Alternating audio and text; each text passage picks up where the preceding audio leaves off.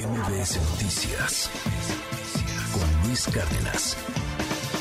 Hoy estamos de plácemes aquí en, en MBS. Este está un maestro, está Héctor Zagal, el doctor Zagal. Escuche mañana el banquete, escuche el banquete del doctor Zagal, se va a divertir, va a aprender, va a hacer muchas cosas. Yo admiro a este hombre, como no tiene idea, lo, lo, sigo mucho en sus TikToks, lo sigo mucho en sus redes, lo, lo, escucho, me encanta la interacción que tiene en el banquete con jóvenes, cómo de pronto hay diferencias, la maestría como él puede enseñar. Héctor, gracias doctor por estar con nosotros. Bienvenido. Luis, muchísimas gracias, un gustazo estar contigo. Yo le decía que yo desayuno escuchándote No, diario, ¿no? No, eh, a veces hay que tomar un poco de Melox porque las noticias, ¿verdad? porque no todas las noticias son buenas, pero pero pero el pero el mensajero es magnífico. Gracias No, Luis por el gracias. espacio. Eres muy generoso. Oye, vienes a presentar el libro El vampiro del virrey. Pues sí. Un hombre prohibido, una leyenda negra. A ver, cuéntanos. Exactamente, rápidamente. Estamos siglo XVIII, finales del siglo XVIII. En Francia ya la guillotina cobró la cabeza de María Antonieta y de Luis XVI y el rey de España, pues como dicen, cuando vea la cabeza del rey cortar, pon la Inquisición a trabajar. Y entonces lo que hace el rey de España, el virrey de la Nueva España, es poner a funcionar la Inquisición para que no entren libros prohibidos a, al virreinato, a la Nueva España. Ese es como el, el gran escenario, ¿no? Un escenario muy enrarecido políticamente y eh, pues aparece de repente así como sacado de Hollywood, llega a Veracruz un príncipe de Transilvania, primo del rey de España, eh, claro, alto, blanco, que le tiene miedo al sol y comienza a ver tal cual como de película una serie de asesinatos violentísimos, especialmente a mujeres, muy, muy violentos, muy sangrientos, con el clásico colmillazo, ese que a veces mis alumnos llevan los lunes en la mañana. Eh, eh, sí, Es un colmillazo de pasión. Sí, sí, pero este yo creo que este sí es más violento. ¿no? Sí, el Ok. lunes. Y entonces el inquisidor dice, ¿quién es la experta en la Nueva España, en fantasmas, en espectros?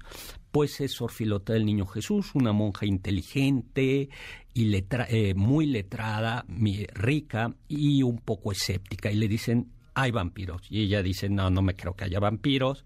este, y además, como, con muy buen humor, dice, mire, a ver, los vampiros le tienen miedo al sol, miedo a la plata y miedo al ajo. Y si hay algo que hay en la, en, en la Nueva España es hay mucho sol, hay mucha plata y todo lo comemos con ajo, con lo cual estos, estos estas criaturas hubieran extinto, extinguido. Pero pues comienza a haber asesinatos, asesinatos y entonces en, en su mismo convento y ella pues como detective se lanza, está ya un poco aburrida del convento, es claro que hay un guiño Sor Juan Inés de la Cruz, Sí, claro. esta Sor Filotea se lanza por toda la Ciudad de México, por Puebla y por otros lugares a tratar de desentrañar este, este misterio.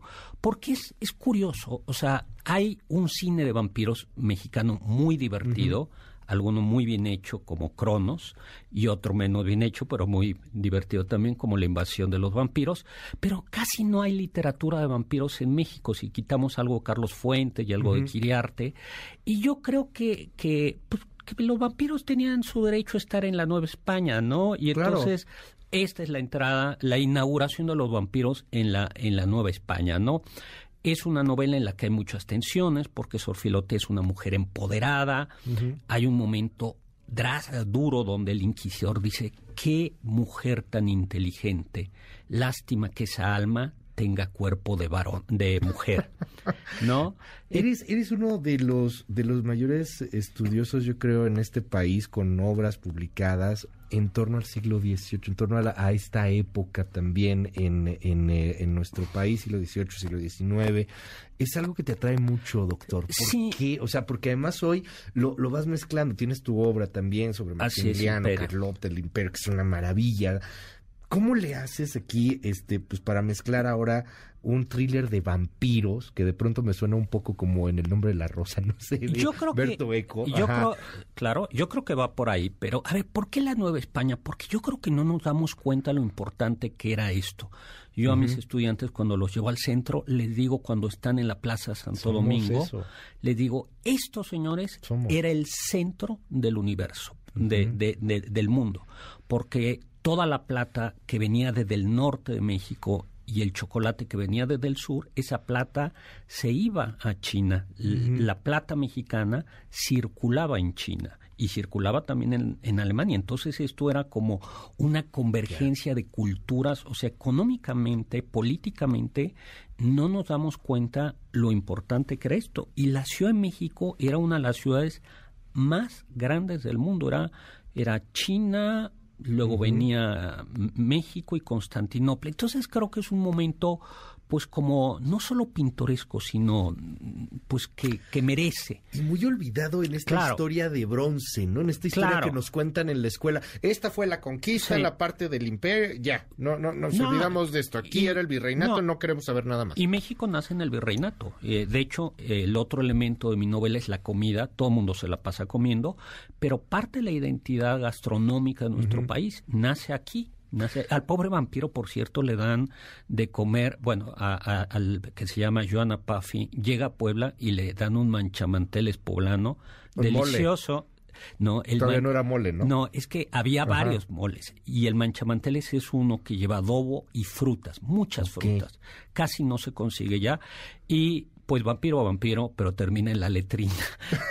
Esa noche y, y- y la misma monja dice, caray, bueno, si este es el vampiro, pues es como muy frágil, no soportó. Pero es parte de esto, ¿no? O, por ejemplo, la identidad es el manchamanteles lleva frutas africanas, frutas orientales, especias orientales, chiles mexicanos, pavo o guajolote mexicano y cerdo europeo. O sea, es, es la formación de la identidad. Era un México, como lo es hoy, pero te lo quiero preguntar, porque era un México también siempre muy folclórico, siempre con muchas leyendas. Entonces yo me imagino a, a las personas que habitaban ese México, que era el centro del universo. Esto que dices, era el Nueva York de esa época. Así es, así es. Había vampiros, seguramente, doctor. Pues- o sea, había este tipo de historias, Pues seguramente. que lo curioso es que no, algo. es que sí había Ajá. fantasmas, aparecidos, demonios y ángeles. O sea, cada semana se reportaba la aparición de, un- De algo. de algo, pero no había vampiros. No había vampiros. Lo único que había en Tlaxcala era un personaje, Tlahuelpuchi, que era una mujer que le chupaba la sangre, pero solo a los niños. Eh, pero, pero no hay vampiros. Entonces dije, bueno, ¿por qué no hay vampiros? Pues yo los voy a traer. Y entonces aparecen los vampiros en la Nueva España. Eso es curioso. No había, no había vampiros en la Nueva España. No hay historias de, de vampiros. A pesar de que la sangre atraía y a pesar de estos personajes, este personaje no había. Y lo que sí es que yo opté, hay dos tradiciones de vampiros.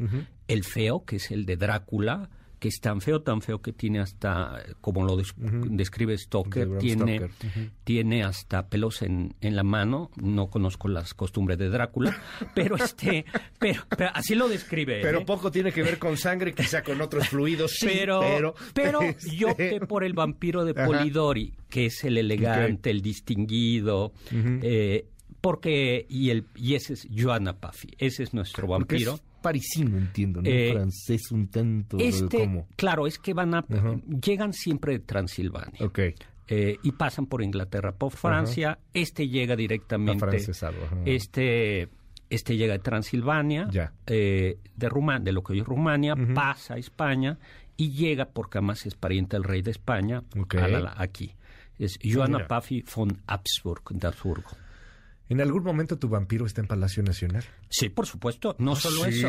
bueno, es, Ay, a no ver, solo ese, eso. sino como llega también recomendado, vive en el Palacio del Virrey, porque el Palacio Nacional era el Palacio de los Palacio Virreyes. Virrey. Entonces el virrey que este lo tiene ahí, lo tiene que soportar porque dice esto es muy creído, pero en efecto duerme ahí, duerme, duerme ahí, está lleno de escenas de referencia, de referencias a la Ciudad de México. Claro. Eh, la monja Sor Filotea vive en un convento que todavía existe, el convento de la enseñanza. el, el vampiro vive a la, que, casi enfrente de la Suprema Corte. Eh, del lado de la... De, no en la Suprema Corte, sino en Palacio. Van a decir que le estás echando porros a una corcholata. No, no, no. Y algo, por cierto, que pasa es que cuando comienza a haber asesinatos, la primera, el virrey dice, no, aquí no hay asesinatos. O sea, en la Nueva España no puede haber asesinatos sangrientos. Y ya cuando son innegables dicen, no, fueron la culpa fueron de ellos, porque comienza a haber asesinatos de mujeres, de prostitutas y dicen, no, no, no, esto esto fueron ellos y se fabrican culpables, ¿no?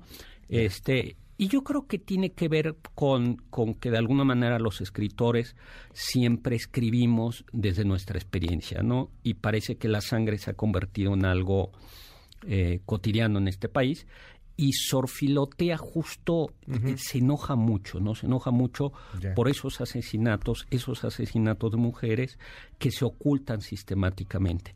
Y luego yo creo que la otra cosa, hay un momento que hay tantos vampiros que la gente se encierra en casa. Y claro, yo escribí esto en la época de la pandemia. Entonces dije, este fue proyección personal, dije, o sea, por supuesto. ¿Está disponible en dónde? ¿En todas las librerías? Todas las librerías, plataformas, está en digital, en físico En y en audiolibro. Es lo que te iba a preguntar. ¿Hay audiolibro Y ya? está padrísimo, padrísimo. Son dos actores quienes lo, le- lo leen. Ah, es que tú eres un maestro en eso. Sí, entonces, dirigiste el audiolibro. Este, no, Más menos. en este no. Pero, pero queda padrísimo, ¿no? Presentación el jueves 6 de julio, 7 de la noche, en el Fondo Cultura Económica Rosario Castellanos. Muchísimas gracias. Hombre, pues- gracias, pues gracias. muchas doctor. gracias. Este, oye, eh, felicidades por estos 13 años del banquete de Doctor Zagal. Ya llegamos a la adolescencia, ¿no?